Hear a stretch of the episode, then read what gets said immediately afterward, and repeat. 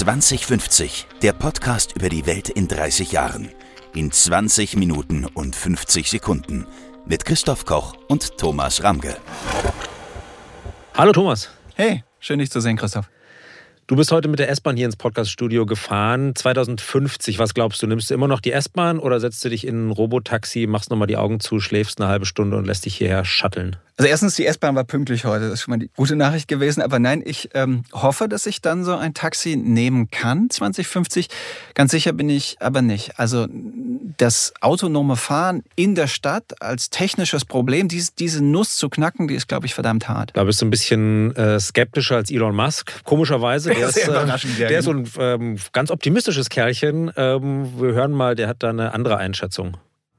My guess as to when we would think it's safe for somebody to essentially fall asleep and wake up the destination probably towards the end of next year. That's that's when I, when I would think it's most likely it will be safe enough for that. I don't know when regulators will agree. Was schätzt du, wie alt dieser O-Ton ist, Christoph? Ich behaupte mal, man würde einen ähnlichen O-Ton von Elon Musk aus jedem der letzten fünf bis sieben Jahre finden, wo er immer sagt, nächstes Jahr ist es soweit, oder? Ich würde zehn Jahre tippen, also oder, so, oder vor 15 Jahren wirst du wahrscheinlich auch den gleichen O-Ton finden. Aber der stammt jetzt tatsächlich vor genau einem Jahr. Das heißt im Grunde, äh, wenn er recht gehabt hätte, dann müsste es jetzt so sein, dass man in einen Tesla steigen könnte und wie er sagt, sich einfach auf die Rückbank setzen, einschlafen und dann kommt man irgendwie sauber da an, wo man äh, sich einprogrammiert hat, wo man hin möchte. Und dass die einzigen, die das verhindern, die äh, gemeinen Regulatoren sind, die äh, eben nicht zu zulassen, dass diese technische Innovationskraft von Tesla tatsächlich voll auf die Straße kommt. Genau. Schuld sind immer die, Schuld sind immer die anderen. Ähm, ich äh, finde es ganz interessant. Er, er benennt es ja nicht richtig. Ich glaube, was er so verspricht, ist das, was man ähm, ja tatsächlich noch als Level 4 autonomes Fahren bezeichnet. Nämlich du sitzt noch am Steuer, kannst pennen, musst aber theoretisch fahrtüchtig sein. Es gibt noch ein Lenkrad, so, das wäre Level 4. Level 5 ist dann ja wirklich du kannst dein Kind ins Auto setzen, es gibt überhaupt kein Lenkrad mehr. Das wäre wirklich die allerletzte Stufe, die hat er, glaube ich, da jetzt ähm, noch nicht ganz versprochen. Level 1, 2, 3 sind sozusagen die einfacheren. Wenn man ehrlich ist, kämpft Tesla noch mit Level 3. Also sprich mit eben kann in bestimmten Situationen autonom fahren. Es muss trotzdem immer jemand am Steuer sein, darf eben nicht schlafen, muss aufpassen, muss äh, sofort eingreifen können. Selbst das ist noch sozusagen gerade in der, in der Mache. Aber da hätte ich das Gefühl, das ist natürlich sozusagen logischerweise der nächste Schritt, der, der kommen wird. Aber Was ist der Unterschied zwischen Level 2 und 3? Level 3 heißt das schon, dass man im Grunde bei, jeden, bei jeden Witterungsverhältnissen fahren kann? Oder ähm, ähm, nee, tatsächlich eben in bestimmten Situationen, tendenziell eben mehr auf der Autobahn, ähm, gute Sicht, gute Bodenverhältnisse und so weiter. Level 2 ist das, was tatsächlich eigentlich jetzt schon existiert, nämlich ähm, das Auto kann selbstständig beschleunigen und bremsen, also sprich Abstand halten. Das kennt ja wirklich jeder, der schon mal ein neues Auto gefahren hat. Und ähm, kann auch ein bisschen in die Lenkung eingreifen, also halt Spur halten zum Beispiel und so weiter. Aber es kann eben noch nicht, und das wäre dann eben Sachen wie Level 4 oder 5, ähm, dass man eben sagt, sagt, bring mich in die XY-Straße und das findet dann auch selbstständig seinen Weg, äh, merkt, da ist eine rote Ampel, erkennt äh, andere Verkehrsteilnehmer ähm, und so weiter. Das ist eben tatsächlich das, was wir uns ja vorstellen, wenn wir von Robotaxis äh, sprechen und eben von dem, von der schönen Vision, ähm, dass man nicht mehr sich dem Straßenverkehr widmen muss, sondern andere coole Dinge machen kann, wie zum Beispiel schlafen. Was wäre denn in deiner Sicht jetzt so, was wären die Schritte, die, die technischen Schritte, und vielleicht auch die regulatorischen Schritte, die nötig wären, um ein bisschen zügiger von drei auf vier zu kommen oder gar fünf. Wobei interessant ist, dass der, dass der Entwicklungsleiter von Waymo auch schon gesagt hat, er glaubt nicht, dass man unbedingt auf fünf kommt, sondern dass irgendwo bei vier plus Schluss ist. Hm. Also ich kann mir ehrlich gesagt äh, fünf auch eben tatsächlich nur vorstellen in einem in einem Setting, wo dann auch wirklich alles drauf ausgelegt ist. Also sprich, es darf keine eben von Menschen gesteuerten Autos mehr geben. Es darf ähm, oder es braucht dann logischerweise auch keine Ampeln mehr, die über, über Lichtsignale dem Menschen sagen, du darfst jetzt fahren, sondern es sind nur noch autonome Fahrzeuge, die miteinander kommunizieren. Ähm, die Straßen äh, müssten wahrscheinlich entsprechend ausgelegt sein. Es müssten sich wahrscheinlich Sensoren oder äh, Signalgeber ähm, an Kreuzungen, Straßenrändern befinden. Also sozusagen, dass man einfach jetzt Level 5 autonomes Fahren Wumms in Berlin, Hamburg oder in Städte, wie sie jetzt existieren, so reinsetzt, ähm, ohne eben die Infrastruktur und die äh, Straßen zu verändern. Das sehe ich ehrlich gesagt auch nicht. Aber ähm, das ist ja auch wiederum nicht, äh, nicht undenkbar, dass man sozusagen dann tatsächlich irgendwann auch die Umgebung anpasst. Wieso nicht undenkbar? Also das, das wird gewiss kommen und das genau. wird gewiss dort kommen, wo es am leichtesten umsetzbar ist, oder? Also, also erstmal, die Autobahn per se ist ja schon ein solches, ist genau. ja schon ein, eine, eine solche Umgebung, in der du im Grunde sehr klar regulierte, eine sehr klare Regulierung hast, äh, wo auch jetzt per se erstmal keine Menschen dazwischen genau. kommen können. Darf kein im, Fahrradfahrer im, im, sein, kein, Stadtverkehr. kein Fußgänger, vorgeschriebene ja. Mindestgeschwindigkeit, Fahrtrichtung ähm, relativ klar abgegrenzt, ähm, wo quasi, wo hört diese Autobahn auf, wo fängt sie an, wo darf ich drauf fahren. Nee, also genau, das wäre schon sozusagen das Erste. Gleichzeitig eben, was ich mir gerade in Deutschland, ähm, aber auch in den USA natürlich extrem schwierig vorstelle, der Punkt, wo man dann eben tatsächlich sagt, naja, liebe Menschen, ihr dürft jetzt nicht mehr. Man sieht es ja allein schon an der Tempolimit-Diskussion, ähm, sozusagen den Deutschen äh, das selber Fahren äh, wegzunehmen, eben egal wie, äh, wie schlecht wir Menschen eigentlich daran sind. Ähm, das ist dann mit Sicherheit auch nochmal eine gesellschaftliche Herausforderung, die vielleicht genauso groß ist wie die, wie die technologische. Aber wir wollen ja auch gar nicht nur über autonomes Fahren sprechen. Wir haben uns ja gleich noch alle anderen äh, Mobilitätswege auch noch äh, vorgenommen. Wir wollen äh, ja auch über das autonome Fliegen, das autonome Schwimmen oder Wasserfahrzeug und natürlich die Schiene sprechen. Ich war ähm, vor kurzem, durfte ich nach äh, Amsterdam für eine große Mobilitätsrecherche und habe da ähm, tatsächlich, was mir vorher gar nicht so klar war, ähm, Leute getroffen, die ein autonomes Boot äh, entwickeln, das tatsächlich auch den schönen Namen Rowboat ähm, trägt. Brillantes Wortspiel. Wer wäre darauf gekommen. Und das, fährt das so durch die Grachten da oder ist das ähm, eher, Soll es, genau. Es ist tatsächlich auch noch ein Prototyp. Sie haben den erst kleiner gebaut. Ähm, er soll dann ähm, tatsächlich, ich glaube, zweimal vier Meter waren die, waren die angepeilten quasi Zielmaße. Es soll sich aber auch verbinden können mit mehreren, also um größere Gefährte quasi dann, die docken dann aneinander. Ähm, es soll Menschen transportieren können, wobei eigentlich hatte ich den Eindruck, äh, schon allein aufgrund der, ich glaube, 6 km/h Maximalgeschwindigkeit, die auf den Wasserwegen ähm, gestattet ist, ist das wahrscheinlich gar nicht das Spannendste, sondern eher tatsächlich Warentransport. Ne? Dass man eben sagt, da kommen dann beispielsweise in der Nacht ähm, von außen vom Hafen kommt Ware in die Stadt und auf dem Rückweg wird vielleicht Müll ähm, aus der Stadt raus transportiert. Ähm, solche Dinge sind da gerade in der in der Mache. Aber es ist eben auch noch in einem, in einem Erprobungs- und Prototypstatus. Hattest du den Eindruck, dass das eher eine Spielerei ist? Weil so wahnsinnig viel innerstädtischen äh, Wasserverkehr gibt es ja weltweit gar nicht. Gut, in Venedig könnte man sich das gut vorstellen, vielleicht auch in der einen oder anderen asiatischen Stadt, wo es da so hübsche Wasserwege gibt. Aber per se ist ja irgendwie der Bedarf an innerstädtischer Wassermobilität nicht so wahnsinnig hoch. Und gleich die nächste Frage danach, ne, interessanter oder spannender, und da gibt es ja auch Versuche, wäre es ja wirklich die, die ähm, Verkehrsschifffahrt, sei es auf den großen Flüssen hm. äh, zu, ähm, autonom zu machen oder auch über die Weltmeere, also ne, die großen Ozeantanker im Grunde in, mit Autopiloten fahren zu lassen. Wie, wie weit ist da die Technologie? Genau. Zur ersten Frage Spielerei. Also ich glaube schon, dass es gar nicht so wenig Einsatzmöglichkeiten gibt und wahrscheinlich, wenn man genau guckt, dann doch äh, mehr Städte, wo das vielleicht irgendwie Sinn machen könnte. Gleichzeitig ist es natürlich ein Stück weit, glaube ich, fast einfacher als das autonome Fahren, weil natürlich auch die Wasserwege eine härtere Reglementierung haben. Du hast da auch natürlich schon mal ähm, ganz klar definiert, ähm, wo kann dieses Boot fahren. Das ist ja sogar, könnte man ja schon, ist ja schon alles perfekt kartiert. Ähm, man hat auch eine gewisse Einschränkung, wer sich da sonst noch so äh, tummelt. Ähm, es ist tatsächlich Bauchgefühl äh, weniger los auf den Wasserwegen als auf einer normalen ähm, Straße, wobei natürlich keine, keine Fußgänger, also in Amsterdam alles vor allem mal ein Schwimmer, der da dazwischen äh, muss man aber tatsächlich berücksichtigen. In Amsterdam okay. eben tatsächlich da genau, wo das getestet wird, äh, habe ich dann, als ich da mich umgeguckt habe, tatsächlich auch einen Schwimmer gesehen, der dann allerdings so eine sichtbare Rettungs, nee, wie sagt man, Warnboje irgendwie um hatte. Also ganz ausschließen darf man es aber auch nicht, ähm, oder man müsste es auch wieder reglementieren. Ähm, aber klar, spannend ist natürlich tatsächlich auch ähm, dann größere Distanzen ähm, längere eben Linienschifffahrt und mhm. solche und solche Dinge. Ähm, ja, bei den Tankern ist es ja auch so, ne, oder bei den großen Transportfrachtern, dass die ja sowieso auch in so ganz klar festgesetzten Korridoren fahren, mit einem bestimmten Abstand fahren. Na, ich meine, also man stellt es sich ja so vor, dass es eigentlich keine technischen Hürden mehr geben sollte, vielleicht jetzt außer noch in die Hafeneinfahrt und in der Hafenausfahrt, die ja auch heute nach wie vor oft mit Schleppern gemacht werden muss, weil, weil die Schiffe selbst gar nicht drehen können. Ähm, insofern ist es da nicht so, dass im Grunde der Captain äh, irgendwie so paar Kilometer nach dem Hafen irgendwie den Autopiloten reinhaut und sich dann erstmal zwei Tage schlafen legen kann? Mm, ich, er, er, er, wahrscheinlich schon. Irgendjemand ist natürlich trotzdem wach. Also es ist genau auch dieses äh, letztlich wahrscheinlich ein ähnliches, äh, an einer ähnlichen Schwelle wie das Fahren. Eben auch tatsächlich, man ist irgendwo in der Stufe, man muss nicht mehr alles irgendwie machen. Man kann es aber auch nicht komplett sich selbst überlassen. Also es ist mit Sicherheit immer jemand auf der Brücke, der sozusagen gucken muss und eben gegebenenfalls reagieren kann, wenn ähm, auf dem Radar irgendwas aufpingt, wenn eben der Autopilot ähm, sagt, irgendwas ist komisch, ähm, wenn tatsächlich er irgendwie sieht, da vorne kommt ein Eisberg.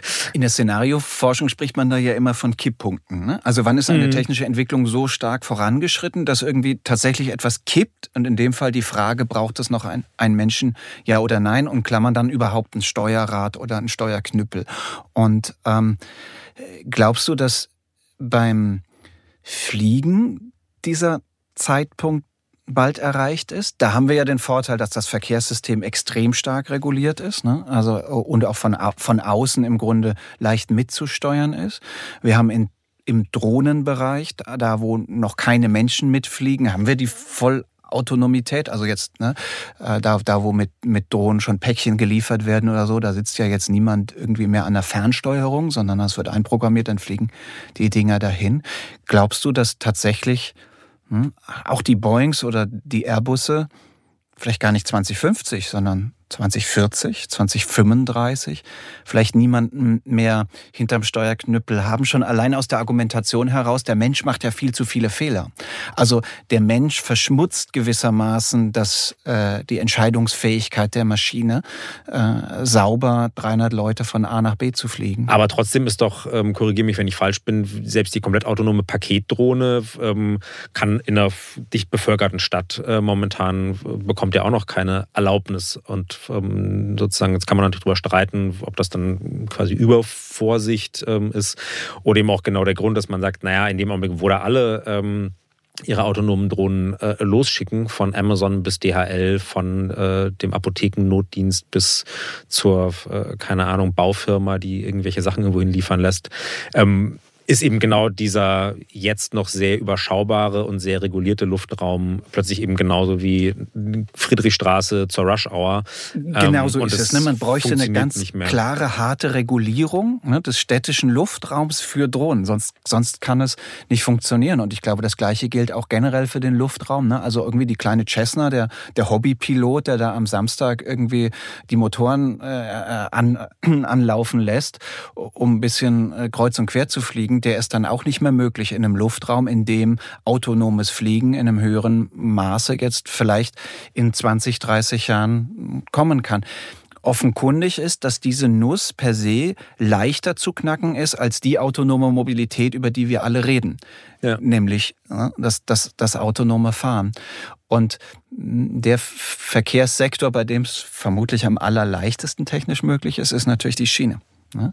Die erste vollautonome U-Bahn ist schon äh, Ende der 60er Jahre eingeweiht worden in London. Mhm. Ähm, äh, da gab es natürlich erstmal auch wieder irgendwie gewerkschaftliche Themen. Ähm, äh, darf denn jetzt der Lokführer ersetzt ja, ja. werden? Aber äh, mittlerweile gibt es in einer ganzen Reihe von ähm, großen Städten autonome, vollautonome U-Bahn-Systeme, in der Regel einzelne Linien. Ähm, die städtischen ähm, städtischen Verantwortlichen waren irgendwie nie konsequent genug zu sagen, also wenn es ne, auf Linie 14 äh, in Paris funktioniert, warum machen wir nicht das ganze Metrosystem voll mhm. autonom? Ist zunächst ja auch erstmal mit hohen Kosten verbunden, aber auch immer mit der sozialen Frage, was passiert dann eigentlich mit den Lokführern? Aber da ist ganz interessant, dass die Diskussion langsam kippt.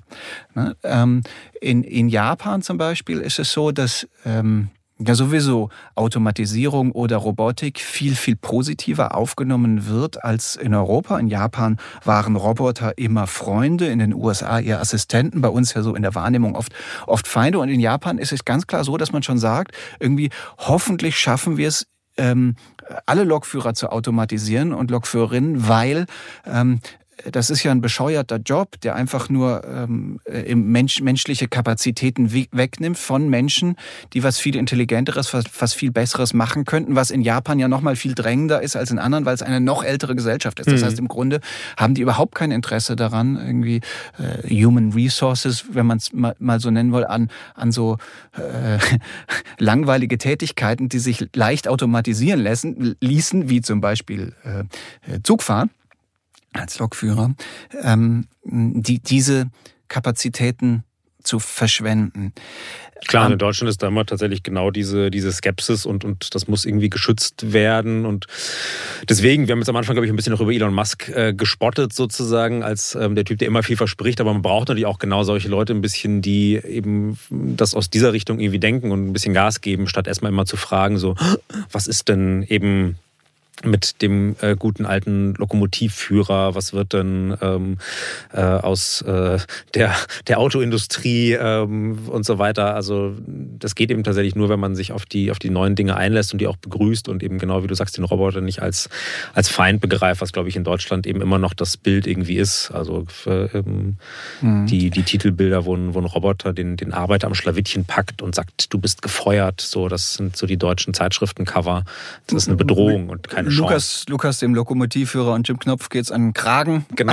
Die haben einfach kein, keine genau. Zukunft mehr. Aber ich glaube, also gerade bei den Lokführerinnen und Lokführern, da gibt es schon jetzt auch einen gewissen Stimmungswandel, weil nämlich ne, offenkundig ist, dass ein großer Anteil der Zugausfälle, die es heute gibt, aufgrund von Personalmangel äh, st st stattfindet. Und naja, lass uns zum Schluss nochmal gemeinsam überlegen, was passiert eigentlich oder was würde passieren, wenn plötzlich alle Verkehrsträger autonom wären und entsprechend irgendwie dann ja auch ineinander greifen. Wie sähe dann 2050 eine Welt aus, in der ne, wir vollautonom zum Bahnhof fahren, ein vollautonomer Zug uns irgendwo hinbringt, vielleicht zu einem Flughafen und dann wir dort in, oder in ein, ein, ein äh, Drohnenhub wo uns dann eine vollautonome Drohne oder ein Kleinflugzeug hm, irgendwo hinfliegt. Hm. Was wäre das für eine Welt? Also zwei Sachen, die mir auf Anhieb einfallen. Es gibt wahrscheinlich noch irgendwie ein Dutzend andere, die man dann auf die man so nach und nach kommt. Das erste natürlich, ähm, sobald alles autonom funktioniert, bräuchte man viel weniger Parkplätze. Es würden nicht mehr überall Autos äh, rumstehen und, und auf ihre Besitzer warten, sondern im Idealfall wären, so wie sie jetzt zu 90, 95 Prozent rumstehen, wären sie dann zu 90, 95 Prozent im Einsatz und unterwegs. So ein bisschen wie ein Taxi, ähm, das ja auch im Idealfall nie steht, immer fährt und der Fahrer wechselt gewechselt.